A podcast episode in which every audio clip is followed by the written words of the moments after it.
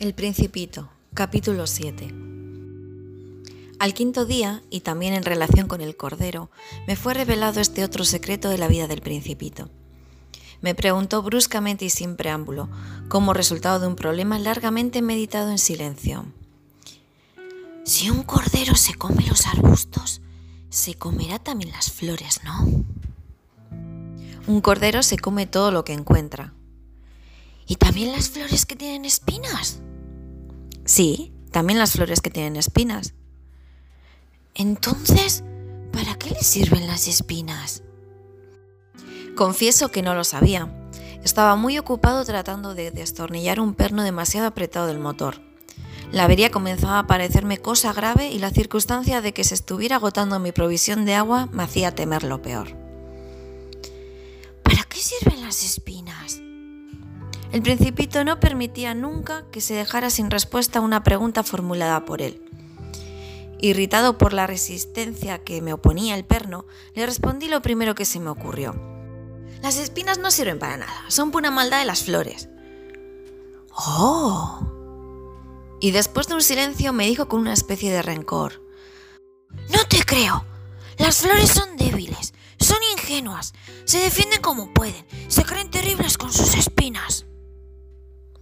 No le respondí nada. En aquel momento me estaba diciendo a mí mismo, si este perno me resiste un poco más, lo haré saltar de un martillazo. El principito me interrumpió de nuevo mis pensamientos. ¿Tú crees que las flores... No, no creo nada. Te he respondido cualquier cosa para que te calles. Tengo que ocuparme de cosas serias. Me miró estupefacto. ¿De cosas serias? Me miraba con mi martillo en la mano, los dedos llenos de grasa e inclinado sobre algo que le parecía muy feo. Hablas como las personas mayores.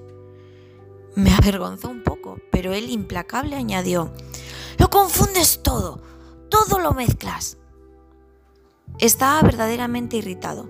Sacudía la cabeza, agitando al viento sus cabellos dorados. Conozco un planeta donde vive un señor muy colorado, que nunca ha olido una flor ni ha mirado una estrella y que jamás ha querido a nadie. En toda su vida no ha hecho más que sumas y todo el día se lo pasa repitiendo como tú. Yo soy un hombre serio, yo soy un hombre serio. Al parecer esto le llena de orgullo, pero eso no es un hombre, es un hongo. ¿El qué? Un hongo. El principito estaba pálido de cólera.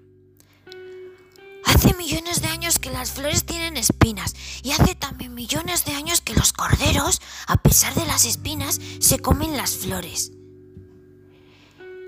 Es que no es cosa seria averiguar por qué las flores pierden el tiempo fabricando unas espinas que no les sirven de nada. Es que no es importante la guerra de los corderos y las flores. ¿No es esto más serio e importante que las sumas de un señor gordo y colorado? Y si yo sé de una flor única en el mundo y que no existe ningún planeta más que mi planeta, sí, yo sé que un buen día un corderillo puede aniquilarla sin darse cuenta de ello. Es que esto no es importante. El principito enrojeció y después continuó. Si alguien ama una flor de la que solo existe un ejemplar en millones y millones de estrellas, basta que la mire para ser dichoso. Puede decir satisfecho, mi flor está allí, en alguna parte.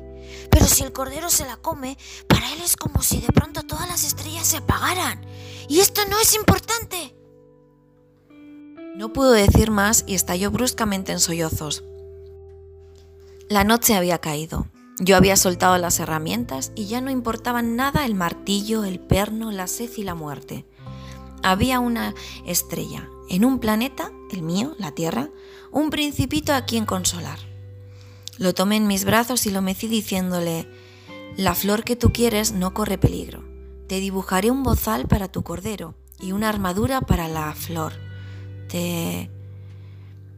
No sabía qué decirle cómo consolarle y hacer que tuviera nuevamente la confianza en mí. Me sentía torpe. Es tan misterioso el país de las lágrimas